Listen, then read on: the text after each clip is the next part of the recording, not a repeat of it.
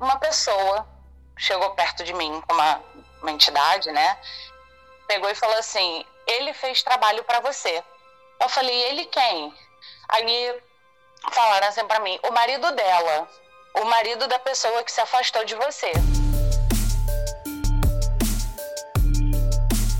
Eu deveria proteger os segredos dela dessa forma. Só que eu sempre falei para ele: ela é minha amiga quebrou berço, quebrou guarda-roupa, quebrou cômoda, tudo que tinha dentro do quarto. É, ele não queria mais que vocês fossem amigas, mas ele fez pior.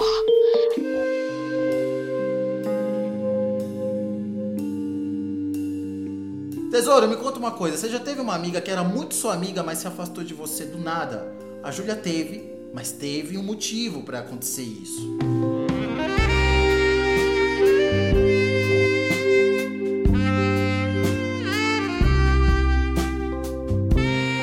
Nervoso porque o jeito que a Júlia descobriu.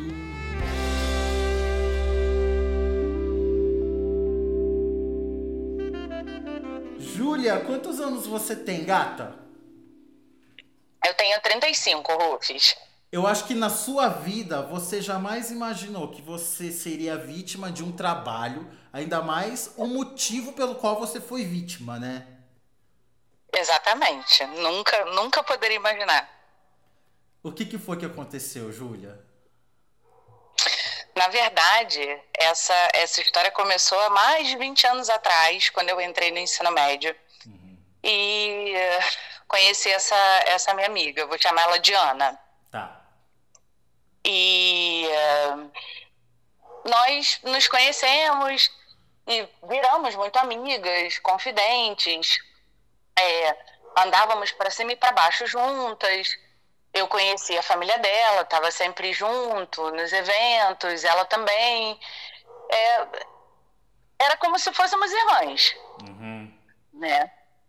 E aí, apesar de todas as nossas diferenças, nós sempre fomos muito amigas, porque nós tínhamos personalidades muito diferentes, né? eu, eu era sempre muito certinha, eu tinha um foco na minha vida. Apesar de, de muito novinha, eu não tinha muita certeza do que, eu, do que eu queria na vida, mas eu tinha certeza do que eu não queria. Eu tinha uma vida muito difícil na minha casa, meu pai era alcoólatra. Uhum. E era, era uma, uma situação bem complicada. Então eu tinha um foco. Eu quero estudar muito, eu quero trabalhar, para o quanto antes eu puder eu sair da minha casa. E ela não, ela tinha esse jeitão mais, mais aventureira, namoradeira, sabe? E de, de viver a vida, sabe? Com uma liberdade que muitas vezes eu, eu queria também. Mas o meu foco não deixava. Mas eu admirava ela, mesmo assim. Enfim, a vida foi seguindo, nós muito amigas ela fazia programas diferentes dos meus, né? A minha mãe também não me deixava muito sair, eu também tinha muito medo de fazer besteira, minha mãe descobria, mas é, é, éramos sempre confidentes, né? Uma estava sempre sabendo da outra, muitas vezes ela ligava para mim, ó, oh, se a minha mãe ligar, diz que eu estava com você, se a minha mãe perguntar, não sei o quê. Bom, vocês eram aquelas Isso. amigas cúmplices, confidentes, que se amam, né? Exatamente, exatamente. Hum. E aí? E aí, o, o que, que aconteceu? É, eu, eu sempre observei nela que ela tinha uma tendência a ter relacionamentos mais, mais abusivos, assim. E aí eu falava para ela, até por conta da, das referências que eu tinha na minha casa, né, e da referência que eu tinha de vida e do que eu não queria, eu falava, cara, por que, que você está passando por isso? Por que, que você está namorando esse cara? Poxa, você não tem, não tem necessidade de ficar ouvindo isso, de ficar passando por essas coisas. Mas, enfim, era só a minha opinião. Ela sempre foi muito impulsiva, sempre foi de fazer o que quis, né? Independente da, da opinião dos outros e tal. Eu conheci o meu marido, a gente começou a juntar dinheiro para casar e tudo mais. E aí, nesse, nesse interim, ela conheceu um cara, que hoje é o marido dela. Uhum. E esse marido dela ele não era um cara bacana com ela, pelas coisas que ela me falava e tal. Mas ela, ela queria ficar com ele e ela tinha uma, uma pressa, sabe, de casar e de, de formar família. Eu falava, cara, você é nova, você não precisa disso, vai com calma. O meu objetivo era diferente do dela. Eu tinha pressa de sair da minha casa por conta da situação que eu vivia, sabe? Uhum. E aí eu acho que ela foi vendo as movimentações assim, e aí quis, quis se apressar também. Mas aí quando, quando eu falei, ó, oh, vou casar, convidei ela para ser minha madrinha, obviamente, e convidei ele para ser meu padrinho também. Não, não foi assim com muito com muita vontade, mas eu sabia que eu convidar ele deixaria ela feliz, porque a gente não tinha tanta intimidade assim a ponto de eu convidar ele para ser meu padrinho, mas eu sabia que eu deixaria ela feliz, porque ele era o par dela. Uhum. Então eu convidei mesmo assim. Eu me casei em 2011 e aí ela falou assim: "Vou casar". Como que ele te Esse tratava cara, até então? Então, ele, ele me tratava bem, mas ele tinha um, um jeitão meio, meio esquisito, sabe? Meio introspectivo, ele tinha as questões dele, sabe? Era um cara meio, meio bicho do mato. Mas o que me preocupava não era isso. O que me preocupava era a forma como ele tratava ela, que não me deixava feliz. Uhum. Ele tratava ela mal. É, ele tratava mal, ele não dava muita atenção. Ela trabalhava em shopping na época. E ela falava assim: ah, porque hoje eu vou dormir na casa dele. Aí ele morava no, no, no alto de uma rua escura, ele com um carro em casa. Ele não, não, não se dignava descer e pegar ela no ponto de ônibus. E você falava isso ah, pra ela? Falava, e muitas vezes ela também reclamava comigo a respeito. Uhum. Poxa, ele com o carro em casa não estava fazendo nada, eu subia a rua, não sei o que, eu falava, cara, por que, que você passa por essas coisas? E ela contava para ele que você falava isso? Olha, eu acho que não. Eu acho que não. Porque, assim, isso eu, eu pelo menos nunca notei nenhum nenhum comportamento dele comigo é, que fosse influenciado por algum comentário que ela pudesse ter feito. Entendi. Então você continuava amizade com ela, continuava amando ele, ela só tinha o um pé atrás com o cara que ela estava namorando e aí ela decidiu casar. Sim, mas assim, era pelo que eu via dele tratar ela, não era nem um, uma cisma, tipo, ah, não gosto desse cara, nada disso. Uhum. Era só porque eu olhava e achava, eu amava tanto ela, que eu achava que ela merecia mais que aquilo. E aí ela falou, vou casar. Eu falei assim, caramba, ela vai casar com esse cara, meu Deus, socorro. Convidou eu e o meu marido para sermos padrinhos. Eu não fiquei feliz. Eu não consegui ficar feliz com aquele convite. Porque era como se eu visse a minha amiga assinando uma sentença ali para a vida dela e eu tivesse corroborando com aquilo, sabe? E aí eu lembro até que depois que a filmagem do, casamento ficou pronta, ela falou assim, nossa, você entrou numa, na igreja com uma cara tão, tão séria, tão ruim. Eu falei assim, ah, era porque a minha sandália estava muito apertada. Mas na verdade Mas você estava infeliz que a sua amiga estava com esse homem. Exatamente. Aí ela, logo que casou, falou assim, vou engravidar. Aí convidou eu e o meu marido para sermos padrinhos da menina. E quando a menina tinha. E, e nesse interim, com ela já casada, ela continuava lá com os flashbacks com, com o rapaz da, da adolescência. Uhum. Aí eu lembro até que teve uma vez que ela, que ela falou pra mim: Ah, tô namorando. Eu falei: Como assim tu tá namorando se tu tem marido? Aí ela riu e tal. Eu falei: Olha, garota, tu presta atenção. Aí ela se metia numas enrascadas assim, muito doidas e me deixava numa situação desconfortável com meu marido muitas vezes também, tá? Porque aí o seu marido que pensava que você aprontava junto. Não, ele não pensava que eu aprontava junto. Mas ele ficava me questionando até que ponto é, eu deveria proteger os segredos dela dessa forma. Só que eu sempre falei para ele, ela é minha amiga. Uhum. Independente de eu concordar ou não com o que ela tá fazendo, ela é minha amiga e eu vou proteger o segredo dela sempre. Eu lembro até que teve uma vez que ela me ligou, falou assim, amiga, tá tudo bem? Tá, tá tudo bem. Você tá em casa? Tô. Você pode me dar uma ajuda? Eu falei, claro. Aí ela falou assim, não, sabe o que que é? É que eu não tô conseguindo ligar para pedir um táxi. Você pode pedir para mim? Eu falei, posso. Onde é que você tá? Ah, tô no motel X. Hum. Eu falei, ué, mas você tá no motel X com quem? Ah, com fulano. Eu falei assim, cara, você é doida. Ai, amiga, me ajuda, eu tenho que voltar para casa. Aí eu falei, tá. Desliguei o telefone, meu marido na cozinha lavando louça. Aí, oi, boa noite, eu queria pedir um táxi. Aí meu marido botou a cara assim na cozinha. Com quem de vai para onde? Uhum. Aí eu falei assim, ah, não, então, no motel tal. Aí meu marido, quê? Aí eu fazendo sinal para ele esperar, pedir, quando eu desliguei, aí eu expliquei a história para ele. Aí ele pegou e falou assim: "Cara, que absurdo. Por que que ela faz isso?" Sabe? Mas amizade também é isso, né, gata? A gente acobertar é. as merdas que os amigos fazem quando a gente gosta muito desse amigo. Eu já fiz muito disso. Exato. Exatamente. E aí ele falava assim para mim, cara, por quê? Por que, que ela casou se ela queria continuar, pô, livre, leve, solta, fazendo as coisas dela? Eu falei assim, olha, não sei. Não sei, eu tenho que saber da minha vida.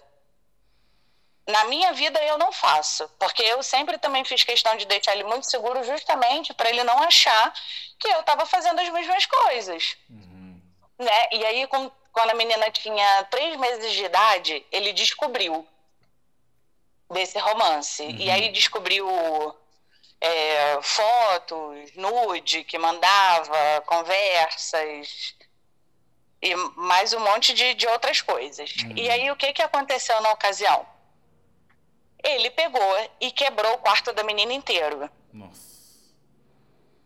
Quebrou, pegou uma, uma marreta, um martelo, sei lá, quebrou tudo. Quebrou berço, quebrou guarda-roupa, quebrou cômoda, tudo que tinha dentro do quarto ele ele quebrou. Ela saiu de casa com a menina no braço com a roupa no corpo, com a roupa do corpo e foi para casa da mãe dela. Me ligou, me explicou o que, que tinha acontecido. Eu saí do trabalho, fui para casa da mãe dela. Cara, e aí, como é que você tá? Meu Deus, como é que foi isso e tal? A família dela tava toda lá, os irmãos e tal, porque todo mundo achou muito brutal o que aconteceu, né? Uhum. E aí ela falou assim: ah, eu fiquei muito chateada, ele descobriu, não sei o que e tal. Eu falei assim: tá, e agora? O que, que você vai fazer? Ela falou: não sei. Falei: não dá para você voltar para casa. Como é que você vai voltar para casa e botar a sua filha dentro do mesmo ambiente de uma pessoa que se descontrolou e quebrou o quarto dela inteiro? Aí ela falou assim: ah, não sei o que, que eu vou fazer. Eu falei: tá bom. Então a gente vai se falando. Uma semana depois ela me ligou dizendo que estava voltando para casa. Aí ela voltou para casa. E aí, quando ela voltou para casa, ele começou a fazer as conexões mentais dele. Hum. E aí, na cabeça dele, ah, a melhor amiga protegia o, a, as coisas que ela fazia. Mas era minha função. Uhum. E aí ele fez outras, outras relações. Eu tinha um amigo que frequentava a mesma igreja que a esposa do, do namoradinho.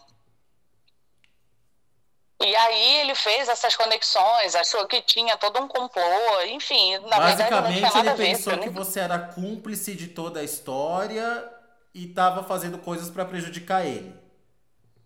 É, assim, a, a minha, minha esposa tá me chifrando, ela tá cobertando e tá aqui rindo da minha cara. Uhum.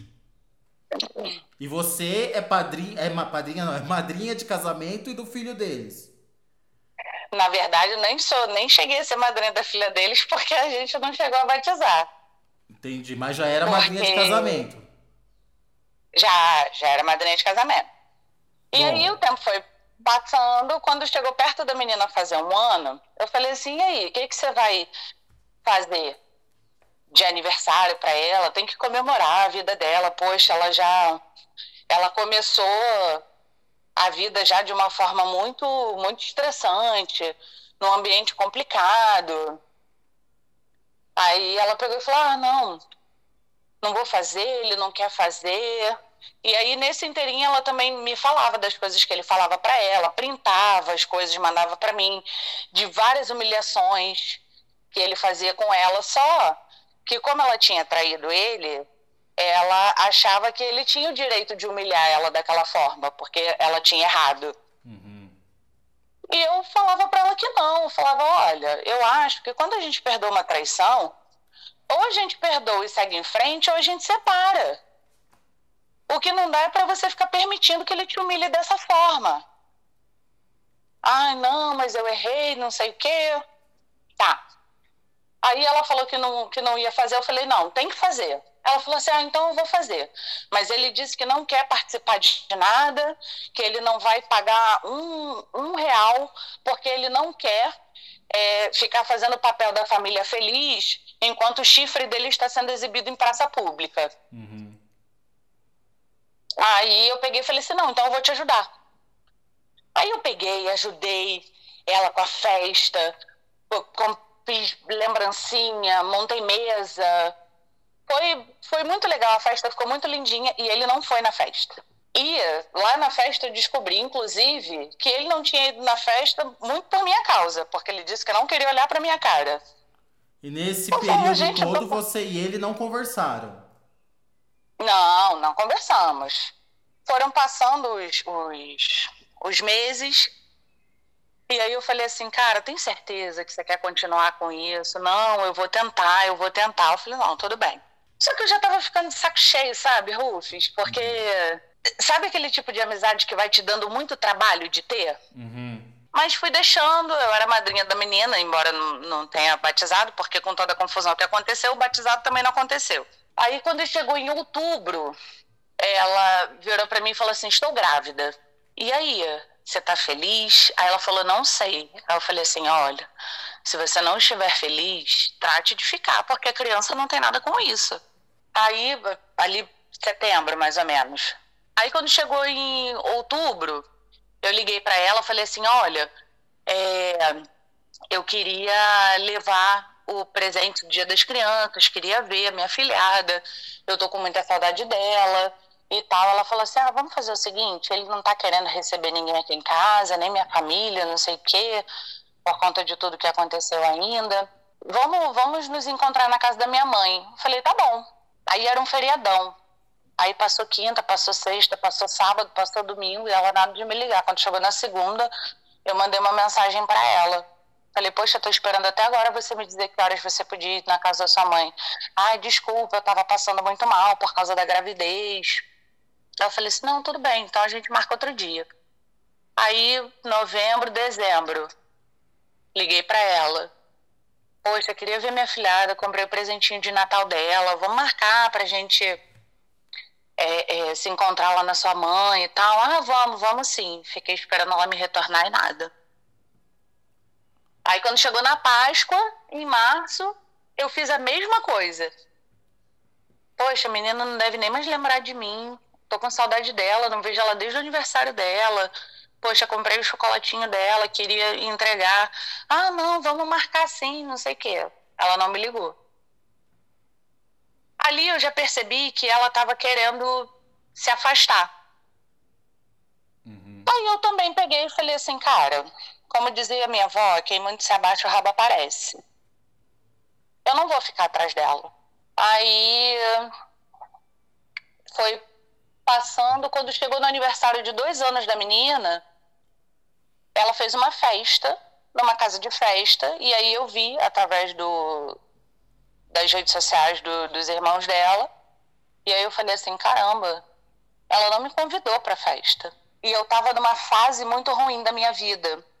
Eu estava desempregada, eu tinha, eu tinha perdido meu emprego, a, a empresa que meu marido trabalhava também passou por uma crise, estávamos nós dois desempregados, o meu pai estava doente, uhum. eu estava deprimida, a minha vida estava muito difícil.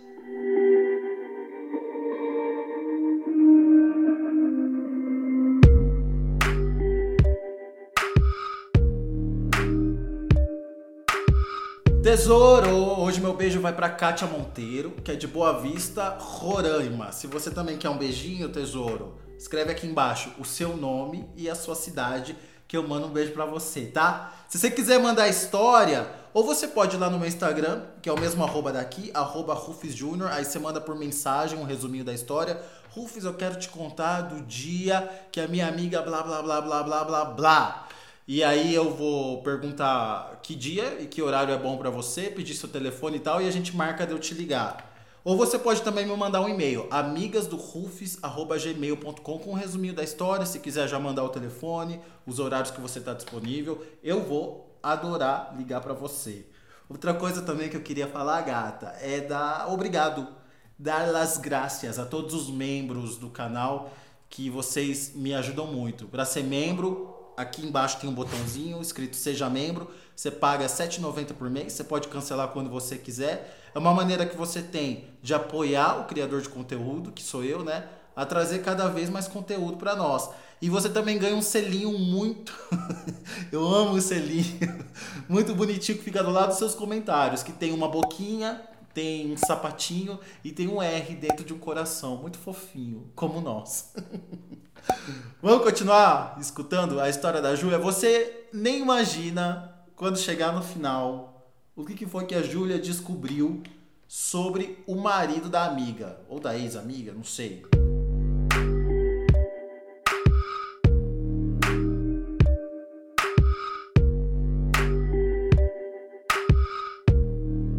Aí vocês pararam de se falar de vez, você estava sem sua amiga e estava numa fase horrível da sua vida. É, falta de Sim, dinheiro, ela... falta de saúde, falta de tudo. Aí no final daquele, daquele ano, foi 2016, ela me mandou uma mensagem se desculpando, falando que ela tinha sido covarde, de se afastar de mim, mas que ela queria tentar salvar o casamento dela e que a vida era feita de escolhas e ela tinha feito a dela. É, e aí ela me pediu desculpas e aí eu falei para ela, eu falei assim, eu respeito todas as escolhas que você fez e eu continuo te desejando todas as coisas boas que eu sempre te desejei. E também te desejo muitos amigos tão leais para você quanto eu fui. Mas eu também desejo que nenhum deles faça com você o que você fez comigo, porque dói muito. Uhum. Bom, e aí? Aí no ano seguinte você voltou a trabalhar? Aí no ano seguinte a vida passou, uma amiga me chamou para ir no centro, falou assim: Ah, vamos, amiga, comigo? Eu falei: Vamos, vamos sim, tô, tô aqui de bobeira, vamos lá. E aí, quando ela estava fazendo a consulta, uma pessoa chegou perto de mim uma, uma entidade, né?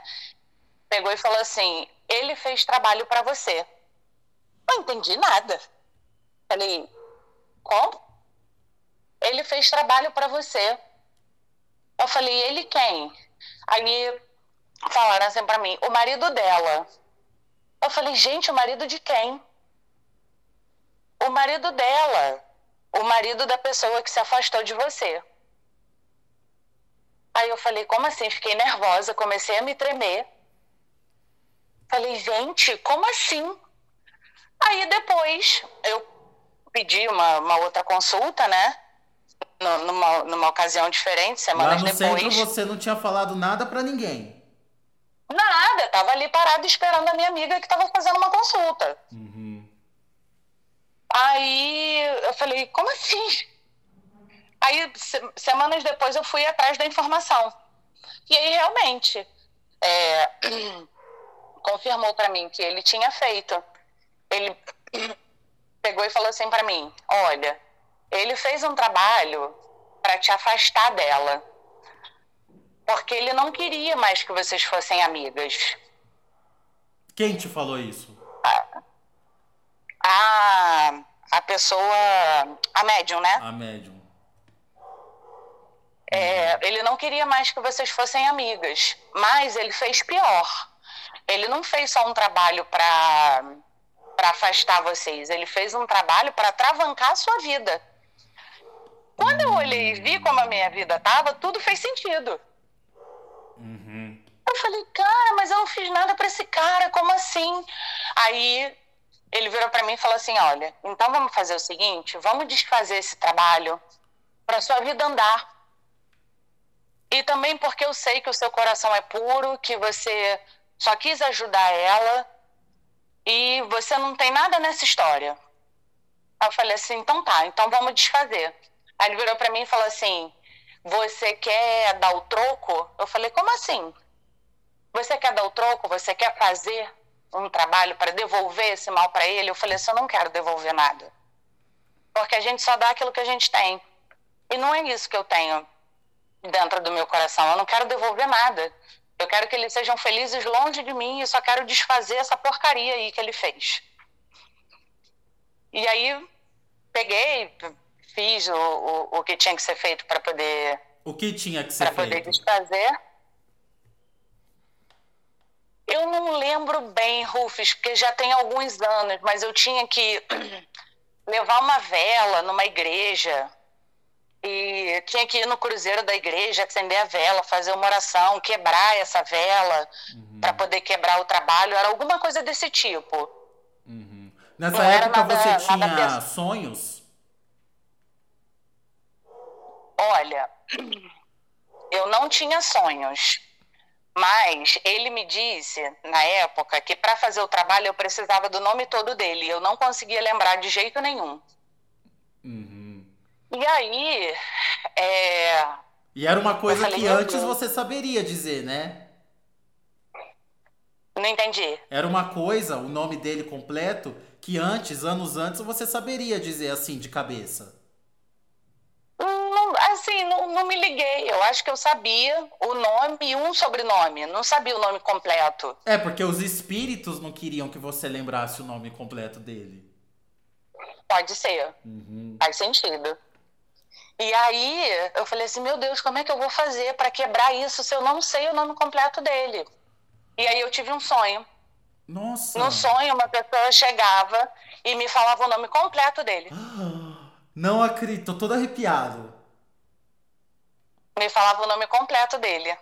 Não Aí eu acordei acredito. assustada e fiz uma oração e agradeci a Deus. Eu falei assim: Deus, muito obrigada por me dar a possibilidade de desfazer isso da minha vida. E aí eu fui lá e fiz. Na igreja, fiz a oração com o nome dele, quebrei a vela. Dentro da igreja, nada, nada muito pesado, encruzilhada, nada disso. Sei, entendi. E aí a minha vida seguiu. Eu voltei a trabalhar, meu marido também voltou a trabalhar. O meu pai melhorou. Foi instantâneo. Você fez o negócio e a sua vida voltou ao normal? assim, tipo um mês depois. Tô chocado. Um mês depois. Eu falei assim, cara, não é possível. E você nunca foi tirar satisfação triste. com ele, né? Nunca fui tirar satisfação com ele, nem contei para ela. Primeiro, porque a gente já não se falava mais. E segundo, porque eu tinha medo dela ficar tão chocada quanto eu e confrontar ele e ele de repente querer fazer uma coisa pior, entendeu? Uhum. Mas você acha que ela não sabia? Então. Eu acho que não. E mesmo sem ser espírita, porque... você acreditou totalmente que era um trabalho mesmo. No momento algum você duvidou. Quando te falaram é trabalho, você pensou, é trabalho eu, fui para poder constatar e vi, vi que era e que fazia sentido. E fez muito mais sentido ainda quando eu, eu fiz lá o procedimento para desfazer e a coisa andou. Meu Mas Deus do céu. depois eu parei para pensar e falei assim, poxa, se eu se eu tivesse firme na minha fé, do jeito que eu deveria estar, talvez isso talvez não tivesse nem pego, nem tivesse me atingido, porque eu acho que quando a gente está muito suscetível espiritualmente, é claro, uhum. essas coisas acabam chegando perto da gente mesmo. Então, o primeiro aprendizado que eu tive disso é para a gente nunca deixar a nossa fé, para a gente nunca deixar com que seja destruída a nossa comunicação com Deus, porque no momento do aperto, é com ele, com mais ninguém. É que o trabalho espiritual, uma das funções dele, o trabalho espiritual para o mal, né? Uma das funções dele é justamente fazer a pessoa, a vítima, perder a fé na vida, perder a fé em Deus. Eu que sou espírita, eu acredito que essas coisas pegam nas, nos mínimos detalhes, assim, porque tudo é pensamento, né? Então, quando a gente tem um pensamento mínimo, assim, quando a gente tá andando na rua e alguém não dá seta e a gente xinga, pronto, o obsessor tá ali do lado, opa, oportunidade. Uhum. É. E aí a vida seguiu. Ela entrou em contato comigo outras vezes, me mandou mensagem mas eu não queria mais, porque. Por que será? É porque eu acho também, Rufus, que existem certas coisas que se a gente não fizer naquele momento, a gente perde o timing na vida, sabe? Eu perdi muitas coisas importantes da vida dela, como o nascimento do filho dela, de ver ela grávida e tal, do segundo, né?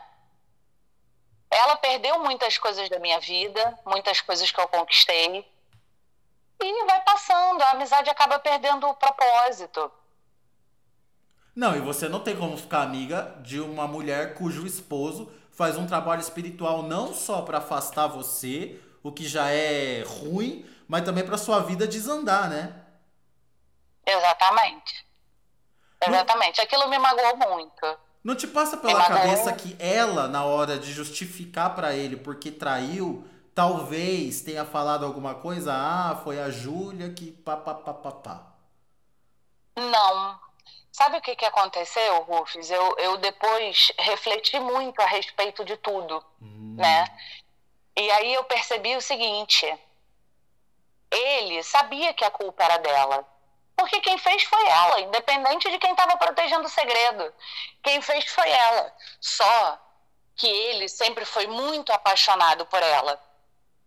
E ele queria alguma ferramenta, algum fator externo para poder é, encobrir a leviandade dela.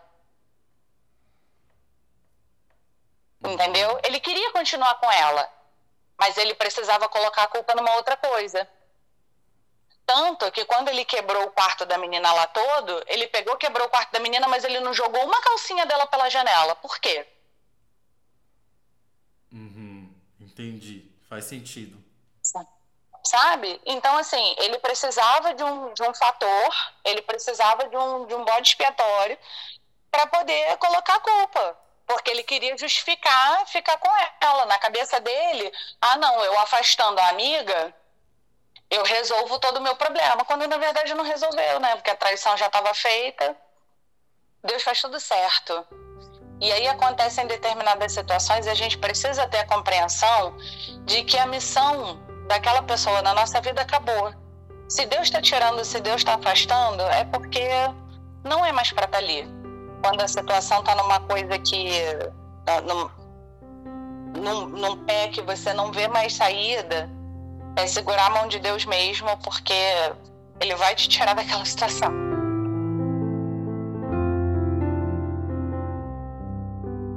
Rufus, olha, você é um serviço de utilidade pública. Te desejo muito sucesso, adoro seu canal, já maratonei tudo no YouTube, no Spotify. Quando não tem história nova, eu fico, ai meu Deus, eu cheio de coisa para fazer, com roupa para lavar, eu vou ter que ouvir a história repetida. Ô, oh, gata, obrigado de coração. Eu só esqueci de fazer uma pergunta que eu quero fazer agora. Ah. O que fez o trabalho espiritual é calvo? Não é calvo, mas tinha umas entradas boas. Aguarde. Tá bom? Adorei contar minha história para você. Adoro as histórias das, das nossas amigas.